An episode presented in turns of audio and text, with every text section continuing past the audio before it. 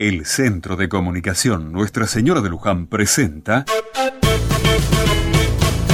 Otra Mirada. A todos los Juanes, feliz día.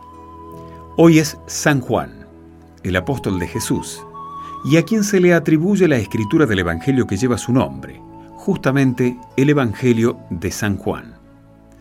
La tradición dice que era un hombre joven cuando Jesús lo llamó a ser su discípulo, que Jesús lo quería de un modo especial, preferencial y que murió muy anciano. Te quiero leer hoy un pedacito de su Evangelio en donde se cuenta cómo creyó este discípulo amado y que quizás nos sirva como ejemplo. Dice así.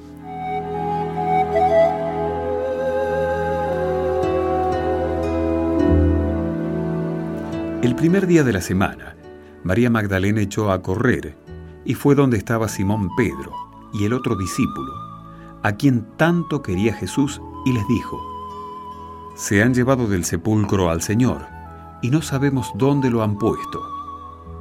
Salieron Pedro y el otro discípulo camino del sepulcro. Los dos corrían juntos, pero el otro discípulo corría más que Pedro. Se adelantó y llegó primero al sepulcro, y asomándose vio las vendas en el suelo pero no entró. Llegó también Simón Pedro detrás de él y entró en el sepulcro. Vio las vendas en el suelo y el sudario con el que le habían cubierto la cabeza. No por el suelo con las vendas, sino enrollado en un sitio aparte. Entonces entró también el otro discípulo, el que había llegado primero al sepulcro. Vio y creyó.